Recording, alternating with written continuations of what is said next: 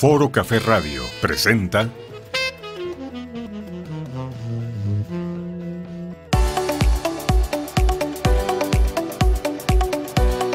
Bienvenidos al programa de Sender Servicios Empresariales, donde encontrarás ventas, mercadotecnia, tecnología, consejos para la pyme y mucho más.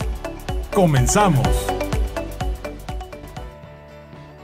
Muy buenas noches, muchísimas gracias por estar en un programa más de Sender Servicios Empresariales, el programa de empresarios para empresarios. Mi nombre es Adrián Miranda y hoy es ya pues martes 23 de junio del 2020 en una dinámica bastante interesante que hemos tenido pues ya en esta semana. Esta semana hemos tenido lluvia, hemos tenido sol y por qué no también un sismo. Entonces, este, pues bueno, la verdad esa ha sido una, una época para no aburrirse. Todos los días despertamos con algo más. Ojalá que lo próximo sigan siendo ahora buenas noticias. Y la buena noticia que también les tengo el día de hoy es que nos acompaña el mismísimo, el incomparable, el único, Pedro Dagio, director de DWT. Creativos.com. Buenas tardes, Adrián. Buenas tardes. Muchas gracias, Pedro. Pues, eh, ¿qué, me, ¿qué te cuento? Pues estoy muy contento de estar con ustedes, porque la verdad todos los días ya hay que celebrar la vida. Ya es un asunto donde no sabemos, como comentaba yo, qué nos va a deparar. Y hoy en particular tenemos un programa que además de eh, enseñarnos a celebrar la vida, ojalá que logremos eso, pues también tenemos algo que ojalá les deje un poquito de nuestra experiencia y nuestra visión sobre un tema muy interesante que en este caso es el neuromarketing.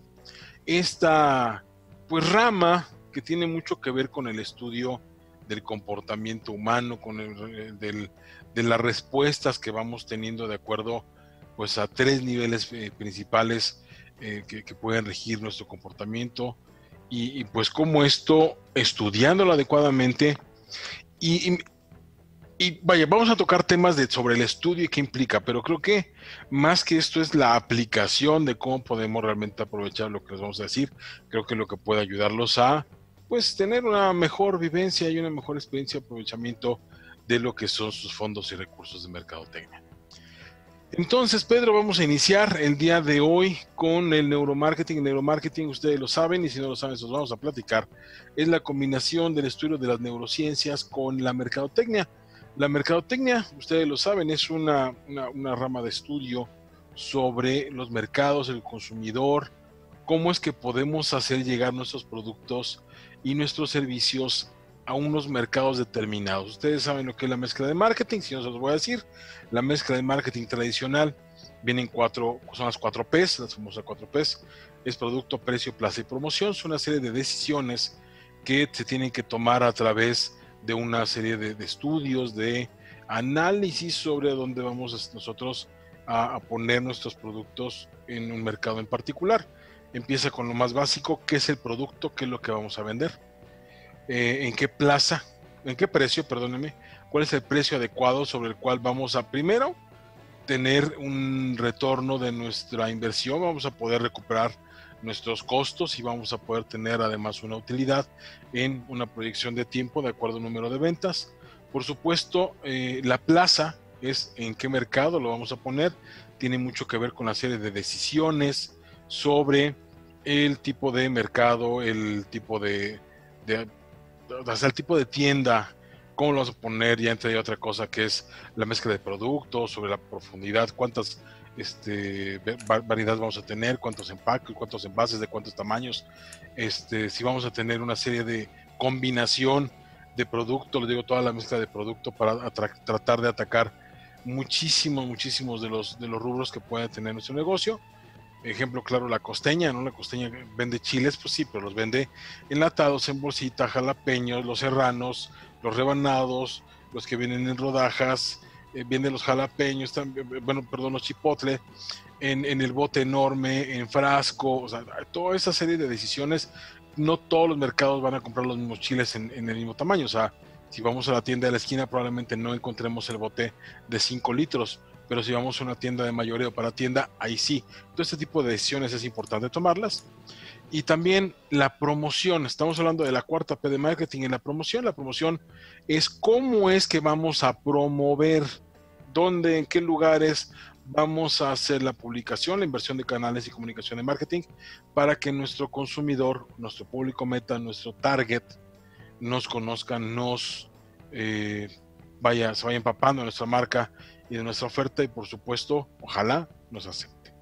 Pero más allá, tenemos otras tres P's que está muy enfocado también al tema de servicios, que creo que tiene mucho que ver con la introducción de lo que estoy dando, que es el marketing de servicios también, como es algo que no es tangible, como es algo que no necesariamente te va a tener una, una experiencia física, palpable, táctil, visual de lo que estamos ofreciendo, entonces vienen una serie de eh, P's adicionales que en este momento les puedo decir que es eh, el proceso, cuál es el proceso que vamos a tener para tener una experiencia replicable en cuanto a que nosotros estandaricemos si nos encontramos en una, en una experiencia que voy a estar adelantando con la última, discúlpenme.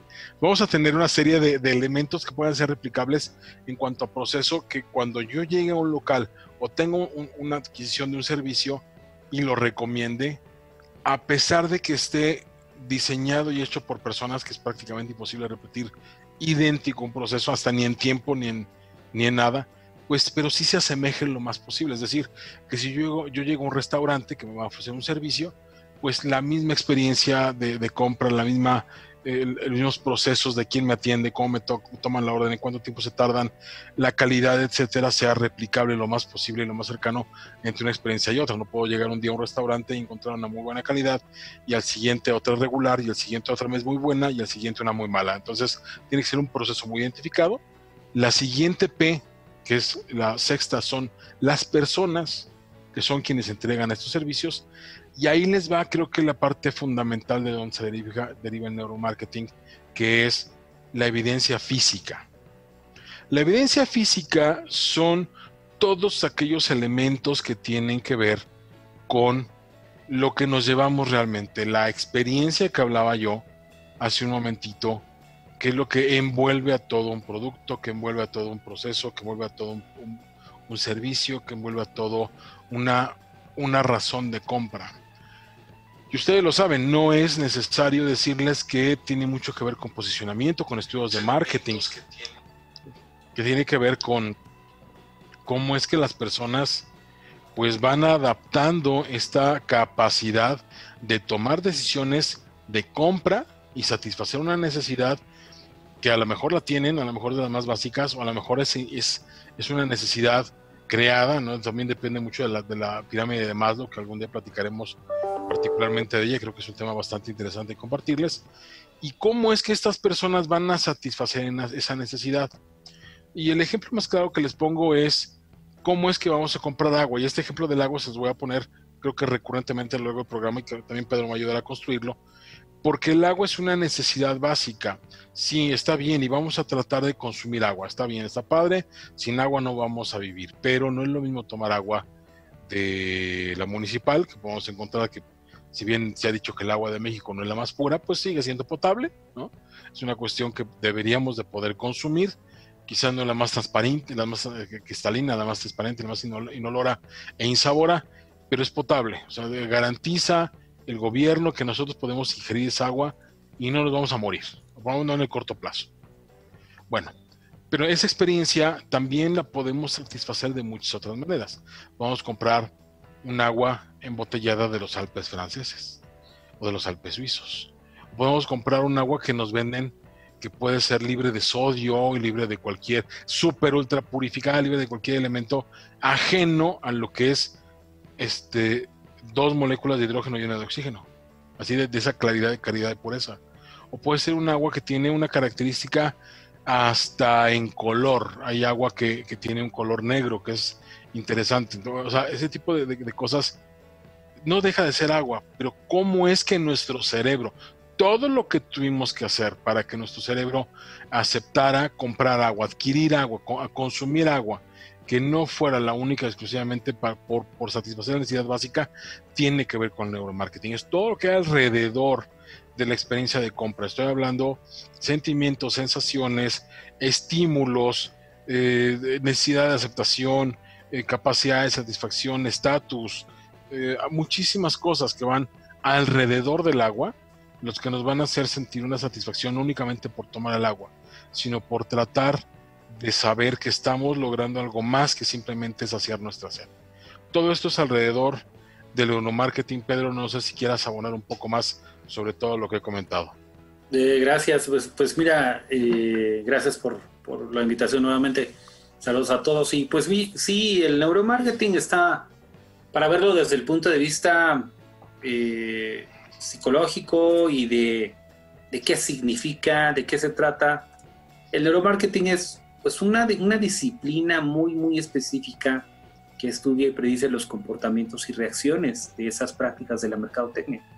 Se trata de la aplicación de las tecnologías de la ciencia en la mercadotecnia misma. ¿Cómo, cómo, cómo entrelazar estas estrategias de estas, de estas aplicaciones prácticas en, en, la, en el proceso de venta, en el proceso de promoción de un producto, un servicio, de una persona, de una marca, de, un, de una idea?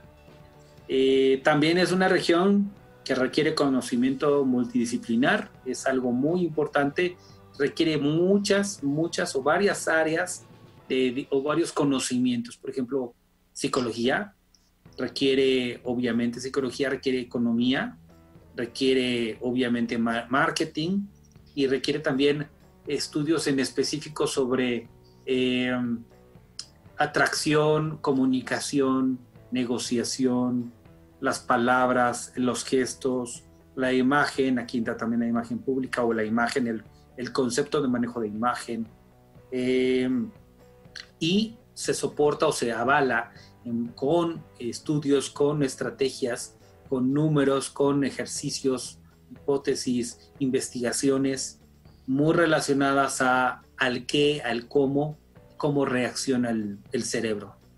Esta, toda esta información eh, nos sirve pues para conocer, para comprender y predecir reacciones comportamientos de los consumidores o de las personas que reciben el mensaje de estímulos pues, publicitarios o de comunicaciones y tomar decisiones en base, a ello.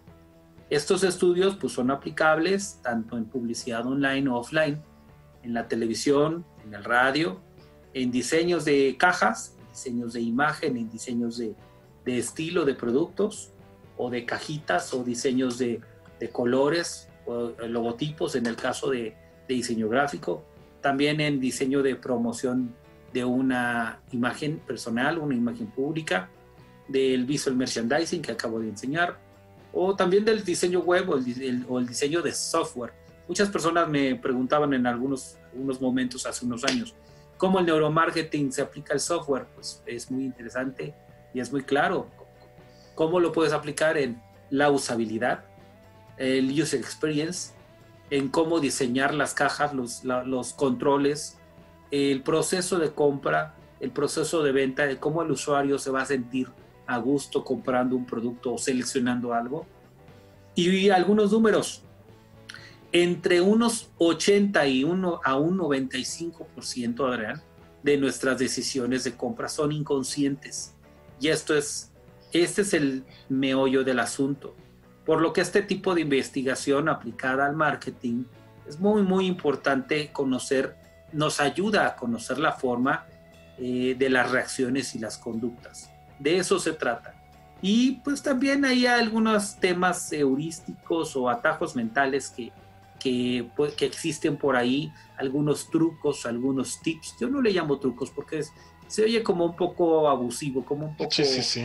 Mm, no, no va correcto el concepto lo manejamos como atajos, como tips, como caminos para poder llegar mucho más rápido a, tener reacciones de los consumidores mucho más rápido o a, tener esa reacción correcta.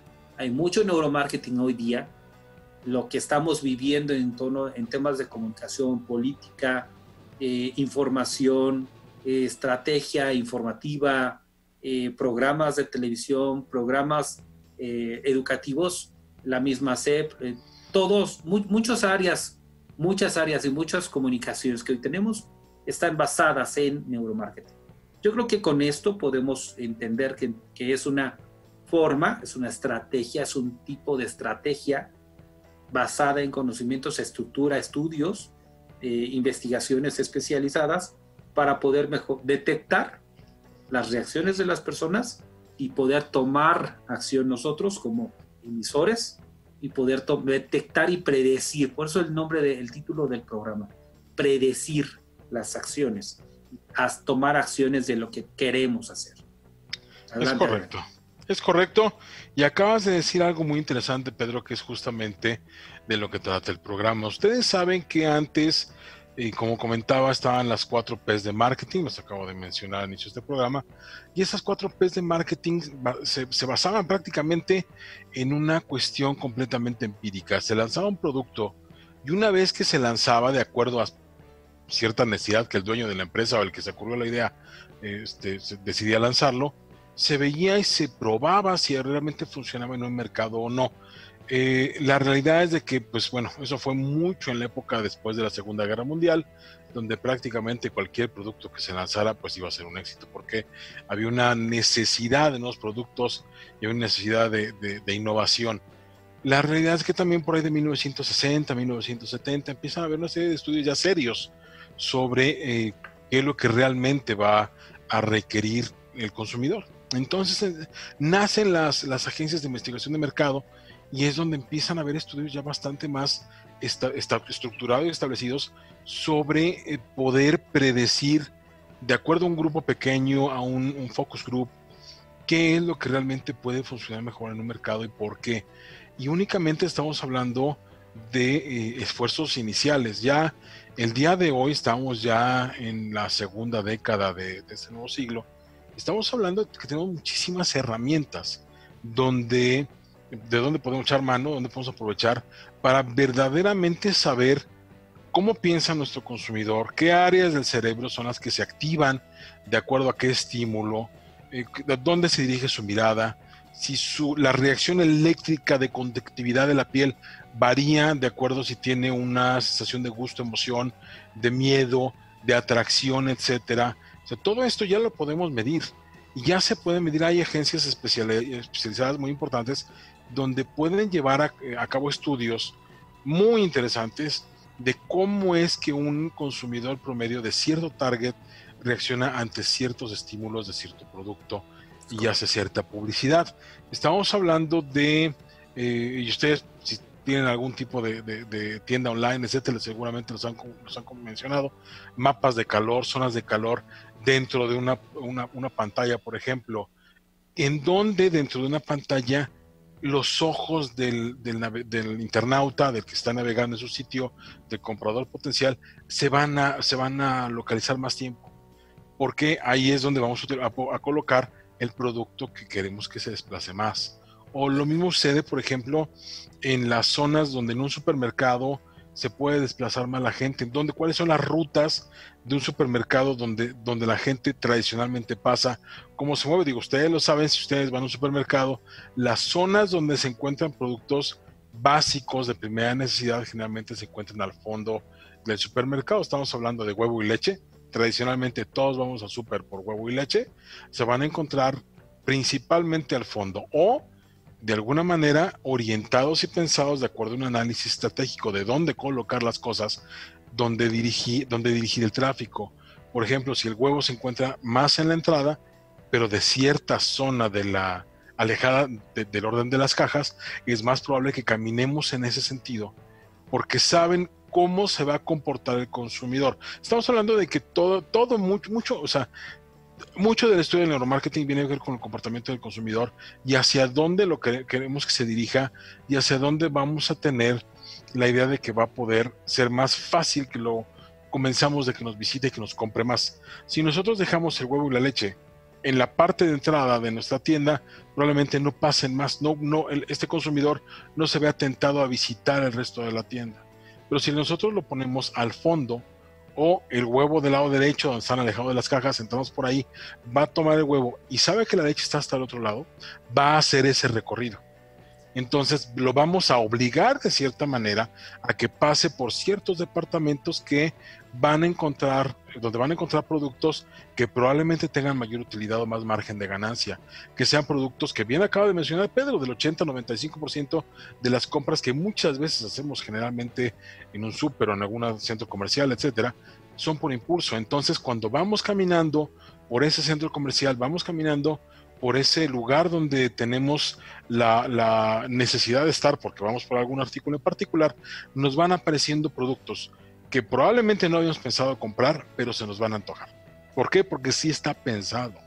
Porque son herramientas donde la gente está perfectamente bien localizada en una zona de pasillos, de flujo de tráfico, de personas, de olores que nos van a guiar hacia donde hay algo en particular y nos van a comenzar de comprar. Un ejemplo también clarísimo, si ustedes algún día han acudido a comprar el, tema de, las papas, ¿no? una botana en un súper, pues también ustedes saben que tradicionalmente nuestro cerebro pueden ser las papas y ya, pero las papas no son algo exclusivo que, o necesario de primera necesidad que vamos a comprar, menos el dip.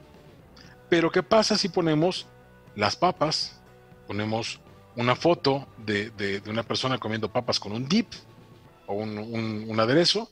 Y aparte, ¿por qué no ponemos las papas al aderezo y quizá un anuncio con cerveza? Entonces, es más probable que se compren un producto, sino tres. Es un ejemplo de cómo la mente humana se ve influenciada de acuerdo a estímulos. Y entonces las personas que se dedican a establecer patrones de cómo, cómo, cómo conducir a las personas dentro de un, lugar, eh, un establecimiento en particular, van a lograr que eh, aumente su, su, ticket promedio. Y esto solamente es un ejemplo, como eso, el, el que ustedes me digan, la realidad es de que muchas de las compras sí se hacen por impulso, sí se hacen de acuerdo a ciertos estudios de dónde se van a localizar las personas y ese, lograr esa, esa característica muy particular de, un, flujo de personas por pasillos, por ciertas eh, áreas que son eh, más interesantes para la tienda de productos que desplazar, lo que se encuentra directamente en las cajas a la altura de los ojos, pues obviamente va a ser lo más interesante. Ejemplo también claro, si ustedes van al departamento de juguetes de, una, de un buen centro comercial, de una buena tienda departamental que esté bien estudiada, generalmente no van a encontrar los productos más caros y más interesantes a la altura de sus ojos, sino a la altura de los ojos de sus niños, de acuerdo al segmento de edad que esté buscando eh, mover. Entonces, pues vaya, esto es natural. ¿Por qué? Porque nosotros vamos a ser el comprador, pero el consumidor, el que va a tener ese, ese ímpetu, ese impulso de comprarlo por colores, por moda, porque ya lo vio, porque lo conoce, porque está a la altura de sus ojos y al alcance de su mano, va a ser nuestro hijo. Y probablemente nos veamos bastante más eh, pues, urgidos de, de, adquirirlo en ese momento que pues si nos lo pide en casa. Entonces, si de repente lo encontramos en cierto orden en particular, con ciertos colores, con ciertos estímulos de cierta altura, tiene un, propósito en particular de por qué está ahí. Todo eso es una serie de, elementos de estudios que ustedes vaya, van a poder también ponerlo en práctica en su propio negocio. Pedro, ¿algo, algo que quieras complementar? Pues este, sí, es eh, muy interesante todo esto, la gente, los empresarios, los que nos, los que nos ven, eh, los que están escuchando también, se preguntarán, pues, ¿de dónde sale? ¿Cómo es que lo miden? ¿No? Alguien algún día me preguntaba, a ver, eh, ¿cuántas máquinas? No, no, ¿cuáles máquinas? La psicología y la... No, no mide nada, ¿no? No tiene maquinaria, no tiene eh, tecnología para medir. ¿Cómo va a medir? ¿Cómo ven los ojos? ¿Cómo va a medir las reacciones? Ah, muy interesante. ¿Cómo, cómo, cómo trabaja el neuromarketing? La neurociencia viene de ahí, esta es una, es una parte se registra por medio de herramientas que van midiendo las reacciones de las personas a los estímulos. Estas famosas herramientas que a lo mejor todo el mundo hemos visto, eh, electrodos en la cabeza, conectados aquí en el cerebro, eh, la, respiración, el ritmo cardíaco. Eh, por ejemplo, es un ejemplo los aparatos estos que manejan los, la, se llama neurometría, es la forma en la métrica que, estudia esto, que se ayuda para, para estudiar los, eh, la neurociencia o la neuromarketing, la biometría, eh, por, pero la interpretación y obtención de los datos pues es, es, es necesario para poder afianzar las hipótesis y los estudios, las propuestas que están haciendo. La neurometría se puede usar con la, resonancia magnética. Tú puedes hacer la, MRI o el fMRI que mide los cambios metabólicos del, del cuerpo en determinadas eh, regiones del cerebro a ciertos estímulos, tanto imágenes de campo, imágenes de animales, imágenes de, de vida, de sueños o imágenes grotescas o imágenes bonitas de amor. Todos estos cambios que tenemos nosotros hoy día son medibles, son medibles en cuanto a parámetros. Y pues también se pueden medir con una electroencefalografía, que es un EEG, que eh, pues, registra toda la actividad del cerebro en un, cordón de información, en una hoja de información, y va detectando que regiones del cerebro producen mayor actividad ante ciertos estímulos, energía, actividades energía, las reacciones que tenemos en el cerebro. También una magnetoencefalografía. Todo el mundo dirá, ¿y eso qué? Pues una magnetoencefalografía se ocupa de la exploración de la actividad funcional del cerebro y permite hacer, detectar o relacionar la actividad y las estructuras cerebrales con todos los mapas temporales o los mapas espaciales que tenemos en la resolución del EEG, de la eh, electroencefalografía. Bueno, después de todos estos términos técnicos vienen las biometrías. La biometría es la conductancia eléctrica de la piel, que es la SRC, que es la respuesta galvánica a los cambios en la resistencia galvánica, cómo reaccionas, cómo disminuye o se aumenta la reacción en la, piel, eh, como pueden ser, por ejemplo, el miedo o la sorpresa, o un anuncio publicitario, o una chica, o una imagen violenta, o una imagen de amor. Esos cambios eh, de reacción en la piel, cómo se iza la piel, cómo se contrae, cómo se vuelve rígida. Y el eye tracking. El eye tracking es todo lo que todos, todo mundo hemos visto en series de televisión como CSI y todas estas series que ya tienen un mega sistema tecnológico ahí en cantidad de cámaras y pantallas pues lo que hace es que sigue el movimiento ocular a través de infrarrojos y registra dónde, dónde se mueve el ojo eh, eh, o la mirada de la persona conforme la reacción o la imagen que está presentando.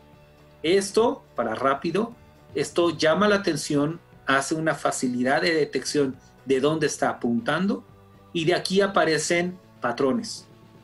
Obviamente, si dices puras, puras cosas, eh, palabras sin sentido o mentiras, genera un patrón y con en base a ese patrón tú puedes definir que después las personas cuando responden responden hacia ese lado o hacia abajo o hacia la derecha o tienen respuesta galvánica fuerte responden a ese patrón entonces la maquinita va detectando si sí o si no es verdad o no verdad que esto es lo que hace en, ejemplo es un conglomerado de ejemplos en la prueba de, la, de, la, de, las, de las mentiras te ponen una banda. El polígrafo, ¿no? El, polígrafo. Es correcto. El polígrafo famoso. Eh, muy bien, muy bien, te tienes 10, eh, estudiante Adrián. Te ponen el polígrafo aquí en el cuerpo, te ponen el detector aquí de la, de la, del ritmo cardíaco. En algunos casos te ponen la respiración también. Y te ponen una pantalla donde están detectando tus movimientos oculares.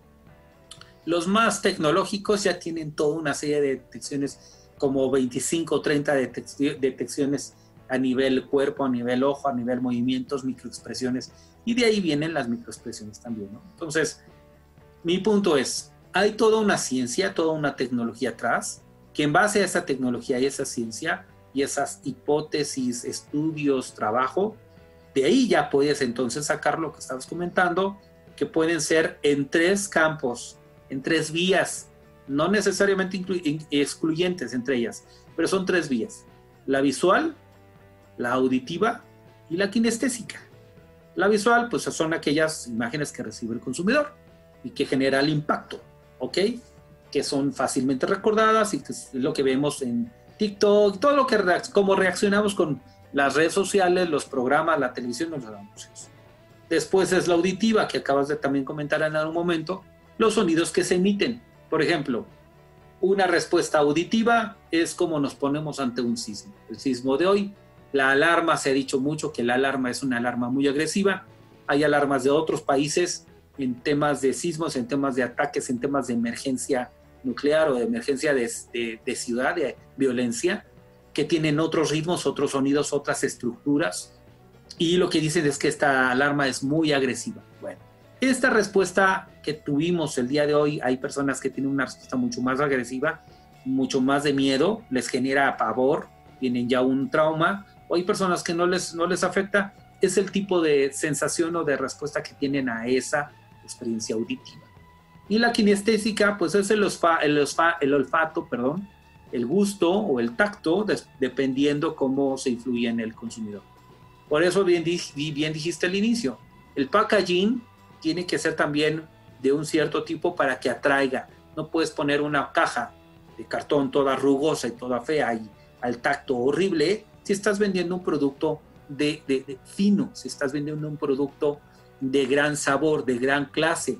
Normalmente un producto de gran sabor, de gran clase o de gran precio necesita un empaque fino al tacto, sensible, bonito, que sea tipo pielecita, tipo ante, ¿no? Que no produzca, que no, que no, que no sientas esa reacción de se siente rasposo, se siente feo.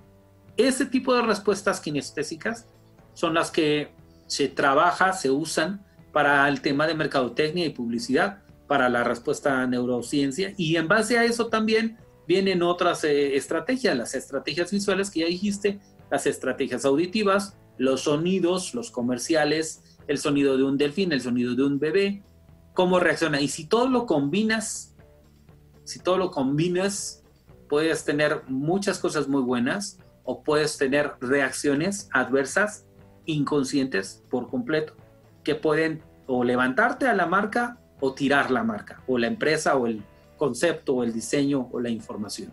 Hay que tener mucho cuidado con esto porque no puedes, tienes que saber qué combinar hablando en un tema de combinación de, estrategias o estímulos, tienes que saber qué combinar para poder vender un producto, posicionarlo, presentarlo, informarlo, comunicarlo, eh, hacer mención a la, piel, a la sensación, al sabor, al olfato, qué te evoca cuando hueles una buena comida, te evoca a los tiempos de, tu abuelita, con tu familia, o puede a lo mejor eh, la tierra seca puede, te, puede, te puede evocar al campo, ¿no? Un campo de milpas ahí en el, en el rancho con unos caballos y unos, este, a lo mejor, no sé, hay gente que se acuerda de los caballos y hay gente que se acuerda de los cerdos, ¿no? De, la, de, la, de, las, de los eh, espacios donde están los cerdos, de la, de la porquería que tienen los cerdos. Es dependiendo el tipo de experiencias, el tipo de vivencias que tengas y tienes que meter el, el estímulo adecuado en el momento adecuado con la situación o instancia adecuada. Eh, creo que esto hasta aquí podemos explicar que si hay una tecnología, que si hay una medición y si hay un proceso para lo que estamos, lo que estamos buscando. Y de aquí en adelante, pues habría que ver ejemplos. ¿Cómo ves, Adrián? Ahí es algo que justamente te iba a pedir la palabra, porque los ejemplos creo que son bastante clarificadores de todo lo que nos compartiste. Me gusta mucho cómo desde el punto de vista de un psicólogo lo puedes eh, compartir, porque tiene mucho que ver también con, tú lo, tú lo dijiste, son estudios, son eh, elementos de estudio que antes, como comentaba, no se tenían, pero el día de hoy son herramientas, son herramientas que van a permitir entonces saber cómo afecta un estímulo visual. Poniendo el ejemplo de estímulo visual bien clarito. Si yo pongo, y es un ejemplo, si yo pongo a un, en un, en un en un formato publicitario a una superestrella de cine, si yo pongo a, no sé, a una mujer guapísima, una estrella de cine, eh, de, novela o, artista o cantante, en mi publicidad probablemente va a llamar la atención.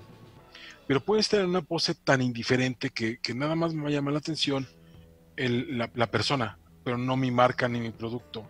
¿Qué pasa si yo pongo a una persona que quizá no sea tan atractiva, quizá no sea aún menos conocida, puede ser un completo desconocido, pero si yo lo pongo en mi publicidad, que esté viendo hacia mi marca o esté viendo hacia mi producto, automáticamente yo ya sé por estudios que las personas que ven esa publicidad, ese anuncio, van a dirigir su mirada no hacia ellos, sino hacia la marca y el producto. Esto va a ser bastante más efectivo, bastante más útil la inversión en marketing que haga, por supuesto, bastante más económica que contratar la, imagen con derechos de una, personalidad, pero bastante más efectivo a lo que se está buscando.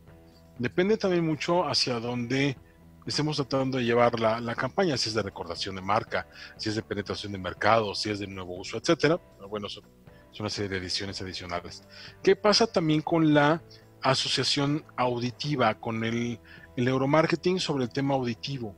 Si ustedes entran a una tienda eh, de ropa de cierta tendencia, pues es probable que también encuentren ambientada esa tienda con cierta música en particular, música de moda, música pop, música en cuanto a, por supuesto, la tendencia de esa moda.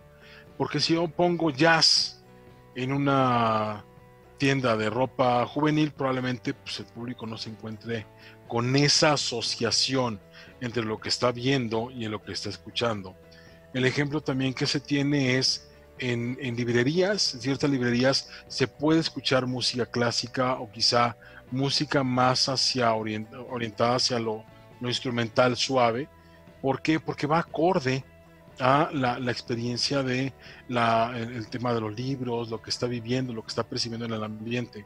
Hay un restaurante que me gusta mucho la experiencia, cómo mezcló toda esta experiencia que también tiene que ver con lo con lo kinestésico que se llama el Sonora Grill. El Sonora Grill, si ustedes lo conocen, es un restaurante que vende carnes, que vende bebidas y vende pues algunos otros platillos eh, relacionados. La realidad es de que a mi gusto no es la mejor carne que uno va a encontrar, no es eh, la más suave, ni la más jugosa, ni quizá este, de, la mejor consistencia. Tiene buenos cortes, no digo que no, Ajá. Pero ¿cuál es el éxito del Sonora Grill? Eh, yo, por ejemplo, si comparo la mansión, la mansión aquel eh, pues, restaurante tradicional típico, tiene mucha calidad y un cuidado exquisito. Eh, Jorge Alvarado, que, ustedes lo han visto en este programa, unas dos o tres veces nos ha hablado sobre, él fue tal cual encargado de, de almacén de, la mansión, de una de las sucursales, pues me hablaba particularmente de cómo son cuidadosos sobre la calidad. En cuestión de calidad me decía tenemos mejor calidad. ¿Qué es lo que tiene Sonora Green? Sonora Green tiene la vista, que muchos de ellos tienen una luz suave, con unas luces cálidas, amarillonas, no es luz blanca, con ambiente tenue, no, es una luz brillante, no es una luz que, deslumbre, no es una luz de, de, VIPs, ¿no? Sino es una luz más tenue, más, más íntima, más cercana a una experiencia eh, más, más cálida y sensual. El tema de tener plantas naturales o, de, plástico falsas este, eh, en las paredes y en el techo, de tener eh, tonos de madera, de tener la música particular con un DJ particular poniendo Clubhouse a ciertas eh, frecuencias y ciertos beats, a cierto volumen, a ciertas horas. No es, no es el mismo Clubhouse que van a tener a las 4 de la tarde que el que van a tener a las 9 de la noche que el que van a tener a las 11 de la noche. Es similar, pero ni siquiera el volumen es el mismo. O sea, toda, toda la experiencia alrededor. ¿Qué pasa cuando yo voy al Sonora Grill? Estoy teniendo una experiencia no únicamente de comer carne, o sea, la carne hasta cierto punto puede quedar en un punto secundario. Todo lo que viste a la experiencia está en ese lugar es un lugar muy bien planeado que ha crecido muchísimo porque está bien pensado, está bien estructurado y está verdaderamente planteado para algo que puede hacer percibir que estoy teniendo cosas de valor y de calidad en un lugar que, independientemente que así lo tenga, porque si es bueno, o sea, quizá no es el exquisito, el excelso, pero es bueno y, siempre con el detalle eh, oculto, ¿no? Que decir, oye, quiero un helado y los helados son gratis, ¿no? o siempre los tragos, los, las copas son dobles. Entonces, si pido una copa, pues me, lo traen doble siempre. Y aparentemente estoy recibiendo más de lo que pago. Entonces, todo eso, ustedes se fijan, es una combinación de elementos que van más allá de comer simplemente carne. La carne yo la puedo comprar y la puedo hacer en mi casa y me, y me queda el término que yo quiero y la puedo comprar en la carnicería o en el lugar de, venta de carne que ya conozco ya de carnicero que sé que va a vender una exquisitez con un marmoleado sensacional y la podría yo preparar, pero ¿qué pasa? No, yo quiero vivir toda esa experiencia. Y toda esa experiencia eh, no va más allá del, del, del, consumo de la carne y el placer de la misma, es todo lo que hay alrededor. Y hablaba de eh, eh, visual, todo el tema, tema de ambientación, auditivo, la música, kinestésico, todo lo que hay alrededor, lo untuoso de sentir el helado que supuestamente es gratis, usted sabe, no hay nada gratis en esta vida, pero eh, sentir que no me van a cobrar ese helado cuando lo pidan, ¿no? que llega el, el, mesero con eh, los conitos y me dice, elija uno, dos, tres, que quieras, no pasa nada, ¿no? Cómete los helados. Esa sensación es, va, va muy relacionada con el neuromarketing. ¿Cómo es que se está diferenciando y está creciendo como la espuma, cuando tradicionalmente, vuelvo al ejemplo comparándolo con la mansión, la mansión está muy arraigado en un segmento más tradicional, más ejecutivo antiguo, más, más eh, digo, y la mansión es en cuestión de carne, creo que igual de bueno, un poco mejor, pero también con la ventaja de, de, la mansión de que uno puede llevar el descorche libre. Por ejemplo, yo puedo llevar botellas de vino y no me cobran el descorche. Esto ya lo sabían probablemente no lo han anunciado. O sea, ese tipo de cosas, ¿cómo podemos jugar con lo que estamos ofreciendo? ¿Cómo podemos diferenciarnos con ciertos detalles que pueden parecer sutiles, pero sumados todos, hacen la diferencia en la experiencia del consumo, Pedro? Exacto, hay, hay muchos casos, como el, siguiendo el caso de, la, de, de este restaurante Sonora Grill, simplemente los platos los cubiertos, las mesas, los espacios donde te sientas, el ambiente, la música ya la dijiste, el aire, el sonido, eh, está todo acorde. No hay, bueno, todo se puede usar, todo se puede ordenar, acomodar, con buen gusto, pero también con una estrategia. No nada más es poner asientos de color rojo en un hotel cuando no tienes otros asientos de color rojo, no tienes buenos acabados o no tienes buenos cuadros. Tienes que acomodar bien tu estrategia y pensarla. Ah, también hacer un análisis del buyer persona de tus productos. Para eso el restaurante ya lo hizo. Para eso las empresas, centros comerciales o de autoservicio o tiendas departamentales hacen todo un proceso. Ya no nada más es el creativo que pone los espacios con las vitrinas. También es todo un proceso de olor, eh, presencia, estructura, organización de luces, de la experiencia de cómo subir o bajar los niveles, cómo bajar las escaleras eléctricas, darle la vuelta a toda la estructura, a toda la estructura central y bajar las escaleras. No puedes hacerlo de regreso. Eh, todas van hacia abajo o todas van hacia arriba y tienes que correr hacia la otra hacia el otro hueco para subir, para hacerlo lo contrario. Eh, cómo acomodas los pasillos, cómo acomodar la ropa, las luces, las pantallas. Hay toda una estructura, lo puedes manejar desde diferentes niveles. Lo puedes manejar eh, tanto para edificios corporativos como para oficinas de, de, coworking que están muy de moda hoy día, tanto para hoteles, que, que lo conozco. En los hoteles tienes que manejar no es, no es en balde que los hoteles manejen eh, colores, estructuras, diseños. Eh, el, por ejemplo, el Carmina de, de Barcelona, que está allá en Manzanillo, es una estructura de tipo maya. Está, tú entras por fuera y dices, bueno, cuando llegas, por fuera ves la estructura, ves la recepción, la entrada donde dejas los autos, te bajas con tus maletas, pero ya cuando entras al hotel, es otra experiencia, entras a otro mundo, de eso se trata, que entras a un mundo en donde te evoque buenos sentimientos, buenas sensaciones, buena calidez, dependiendo también del hotel, dependiendo la ubicación. Eh, puedes estar en un hotel 5 estrellas, 10 estrellas, 9 estrellas que está ubicado en, en Nueva York, en la Quinta Avenida o enfrente del Central Park, o puedes estar ubicado enfrente de la playa en Los Cabos, o puedes estar en no sé, en Cancún o en las Islas Baleares, no sé, eh, dependiendo de la ubicación del hotel, las necesidades, el tipo de viajero, el tipo de visitante y también lo que quieres hacer que, que se sienta bien.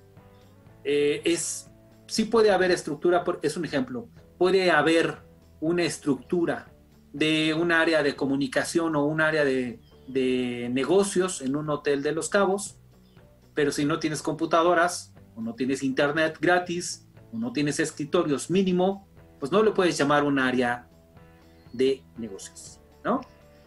En, los, en las habitaciones si tienes, qué padre, tienes unas mesitas, unos sillones. Pero en la recepción o en, la, en el área de bar, si no tienes buenos, buenos eh, eh, sillones, eh, mesas, un buen espacio para sentarte y trabajar y conectarte y centrarte en esperar a alguien, tener una reunión o antes de entrar a un evento, pues no te sientes a gusto.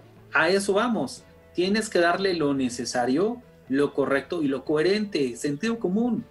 No puedes venderle a alguien un, eh, un espacio con tonos amarillos tipo color pollito cuando tienes, quieres darle tranquilidad, perdón, pero el color amarillo pollito no da tranquilidad.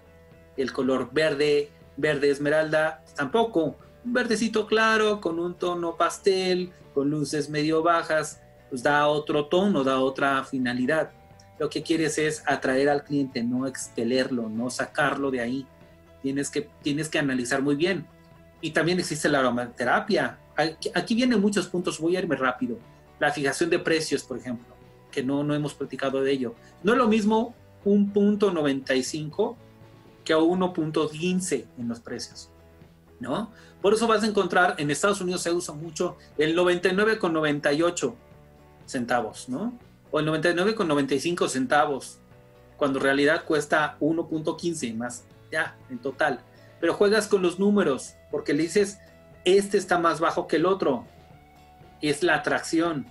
Uno o dos céntimos pues, genera una, una percepción de bajo coste. Todo es percepción. Y lo que estás haciendo es jugando con la mente.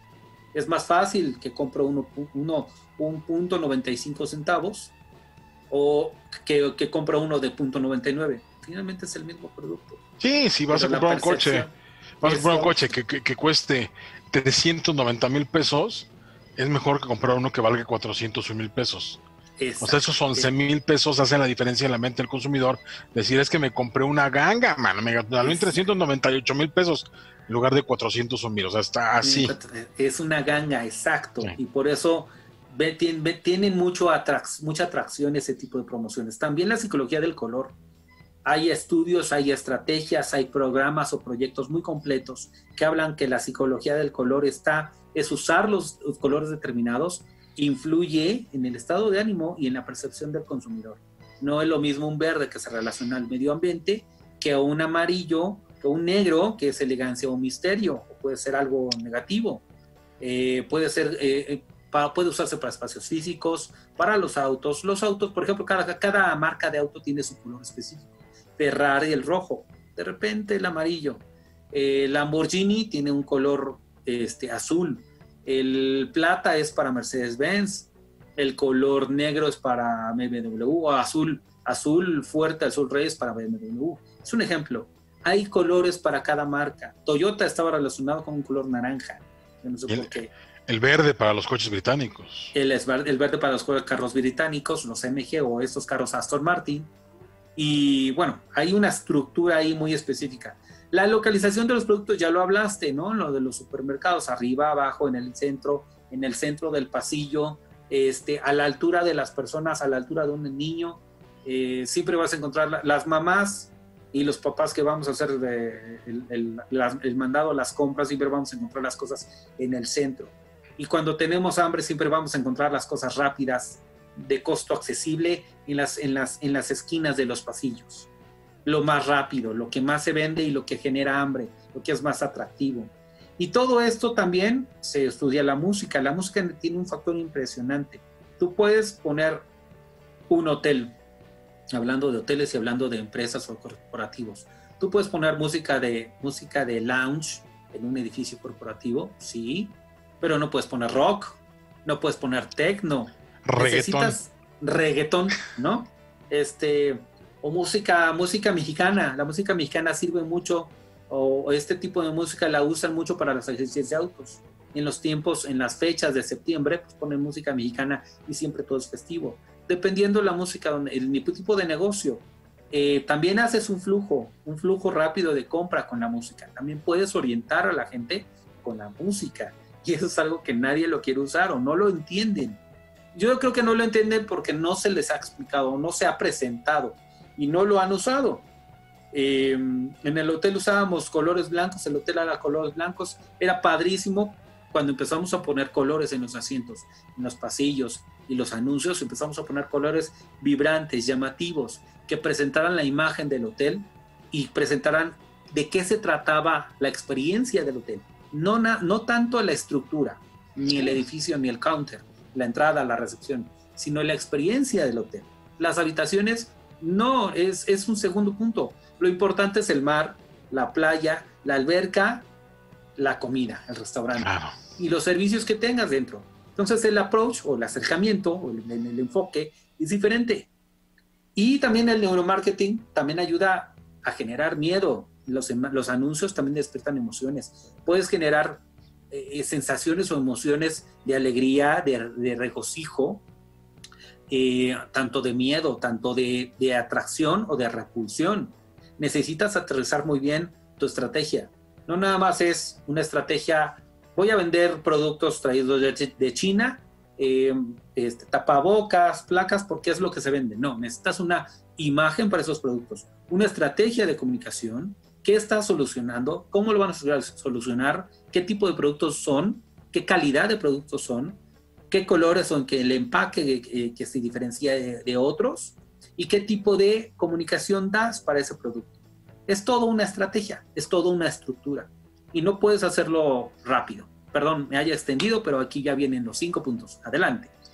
No, no, no, no, y qué bueno, qué bueno, porque verdaderamente parece que nosotros estamos hablando, Pedro, de estrategias de empresas muy grandes, ¿no? De un restaurante enorme, de una cadena fuerte, con un financiamiento seguramente también interesante, pero no. Ustedes pueden utilizar estas estrategias de neuromarketing en sus propios negocios, en sus propios locales, locales en sus propias eh, iniciativas y emprendimientos. Les voy a decir por qué.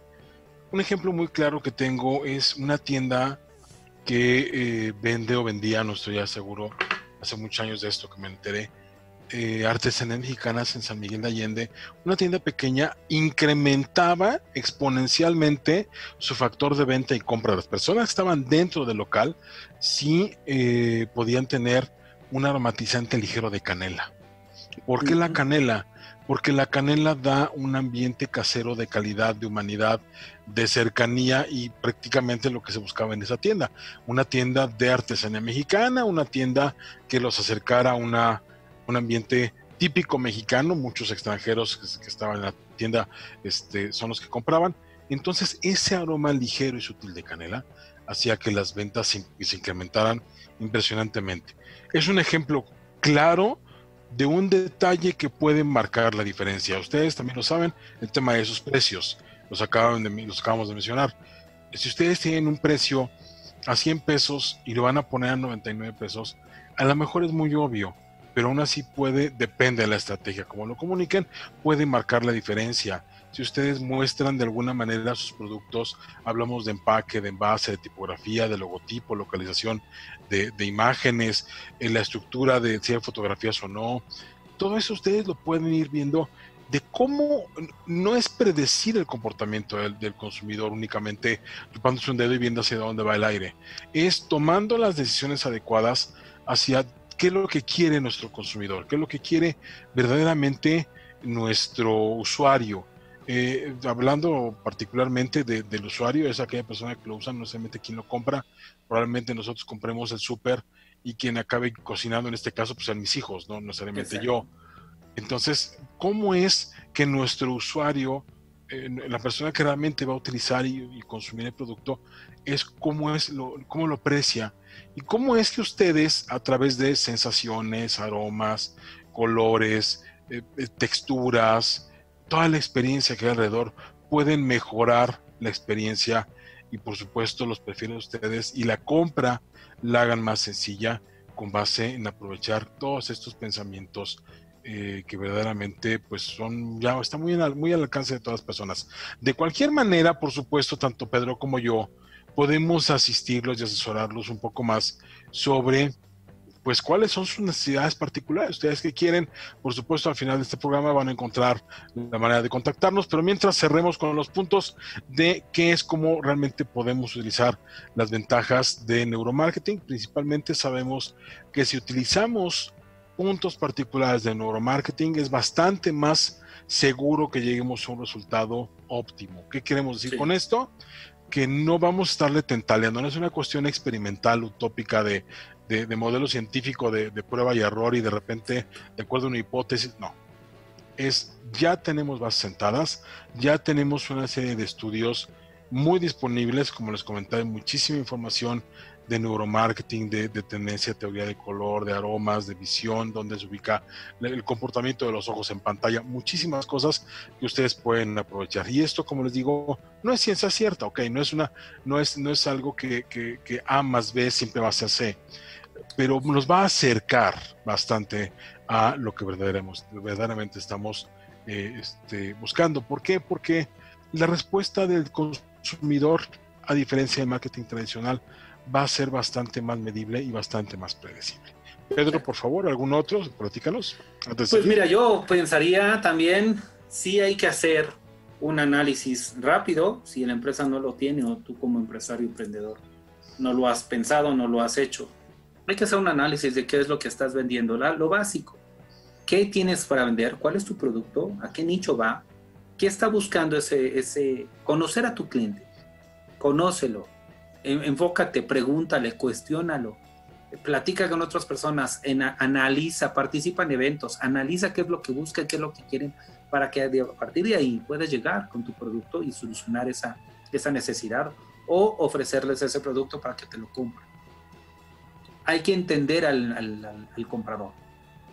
Punto número dos, yo pensaría que también hay que analizar que es que el producto cumpla con lo que tú estás ofreciendo. La comunicación con lo que estás ofreciendo sea coherente, que sea el mismo producto, que tenga la, que, sea equivalente en la, estructura o en la, la oferta de producto o en la oferta de solución que le estás dando si un producto está muy bonito pero no, no soluciona nada, se te va a caer el, negocio, se te va a caer el producto. Hay que entenderlo. Eh, por eso, por ejemplo, el VIPS usa colores naranja, porque el, el, tono naranja está enfocado en la comida. Esa es la razón. Y esos asientos tan cómodos, tan relajados, tan tranquilos, son para que te sientas a gusto, que estás en casa. Y es un ejemplo, ¿no? Yo también pondría que tienes que pensar muy bien detectar muy bien cómo comunicas al cliente, qué es lo que vas a hacer con el producto, cómo lo comunicas, qué, qué, qué conversación tienes con tu cliente, cómo lo, estás entendiendo, no nada más las preguntas y entenderlo, sino cómo, le vas a vender el producto. Si es una obligación, si es un producto necesario, si es un producto de temporada, ¿qué le vas a proponer? ¿Cómo se, lo vas a comentar? Y de, a partir de ahí el venderlo. El, no venderlo, dicen los gringos que es el no vender. Pero vende un producto queriendo no venderlo. ¿Para qué? Para que se enamoren del producto. No de que les obligues o les ofrezcas que lo compran, sino de que se casan con la, con la caja, con el producto, con, el, con lo que soluciona. Yo diría esos tres. No sé si tú tienes otro más. No, no, pues no como puntos tal cual. Creo que es nada más redondear la idea. Ustedes saben cuál es su producto, ustedes saben cuál es su servicio y ustedes saben verdaderamente qué es lo que quieren comunicar. Espero que también ya sepan cuál es su mercado meta. Ustedes eh, deben de, tener una, una diferenciación. El valor agregado no es únicamente dar más, sino darlo bien sobre algo lo que verdaderamente nuestro cliente espera. Entonces, todo esto se puede utilizar para que ustedes vendan más y mejor porque vender más no necesariamente quiere ganar, quiere decir que ganar mucho, vender mejor sí. A veces vender mejor es bastante más útil que vender más. Y de eso se trata esto. Entonces, nada más quiero, si me permiten, mandar algunos saludos de personas que amablemente estaban compartiendo su tiempo con nosotros. Tenemos a eh, José L. Leiva Ortiz. Hola, ¿cómo están? Muchas gracias, José. Pues aquí, contento de que nos acompañen. Muchísimas gracias, honrados de estar con Pati Aguilar Viveros, que nos manda saludos desde Guaco, Texas. Muchísimas gracias, Pati. Muchísimas gracias por estar con nosotros también. Eduardo Menchaca Galván, como siempre, un honor y un gusto. Diana Pastrana, saludos. Eh, Valentina Gómez Escriba, que también nos manda muchos saludos. Noemí Rejón, Muchas gracias, Noemí, que también estás viendo. Dice muy buenas observaciones. Mi hija está por abrir un negocio pequeño y esto es muy interesante. Muchas gracias, Noemí. Ojalá que les dé utilidad, porque pues es lo que nosotros hacemos. Tratamos de compartir nuestra experiencia para evitar que los nuevos empresarios, como por ejemplo tu hija que está a punto de ser emprendedora, ojalá que después empresaria, logre pues eh, aprovechar un poquito lo que comentamos y por supuesto pues evitarse algunos temas que nosotros hemos vivido y que pues por eso estamos compartiendo para tratar de, que se eviten. Y también Gabriela Miranda, que eh, dice que perdón, estamos junta, pero ya llegamos, no, pues vaya, muchas gracias. Saludos a Elena Aguilar, saludos a todos y a todos y cada uno de ustedes que nos han acompañado en esta transmisión. Pedro, ¿dónde podemos saber más de ti? Sí, gracias. Eh, quiero también comentar algunos que tengo por acá, si me permites. Sí, por favor. Nayeli Barrera, saludos. Gabriel Martínez, Julio Jordán, Severo Rosas, Aureo Mauriz, Alejandro Martínez Colunga, Gabriel Barrera, Juan Carlos Parra Rodríguez, Gabriel Hernández, Lore Centeno, Ramón Rodríguez, Moisés Barrera y bueno, un par de, un par de amigos más. Pues mira, me pueden contactar en las redes sociales como Pedro Dagio, eh, eh dwtcreativos.com es la página y en los perfiles de Facebook, de LinkedIn también como DWT Creativos. Mi correo es pedro.dagio.dwtcreativos.com. Muchas gracias, Adrián, por la invitación, por la invitación de nuevo. Un gusto, Pedro. Muchas gracias a ustedes. Y mi nombre es Adrián Miranda.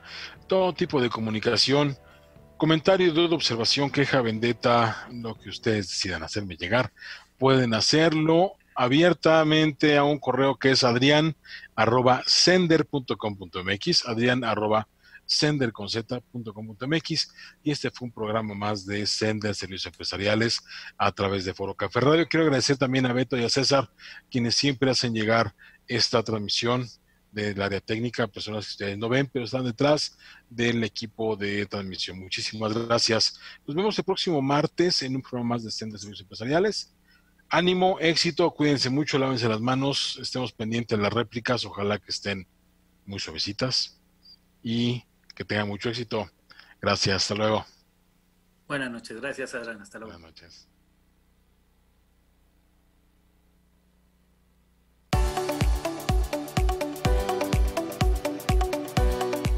Logramos nuestro cometido. Aquí, en Sender Servicios Empresariales. Escúchanos el próximo martes en punto de las 7 de la noche. Te esperamos.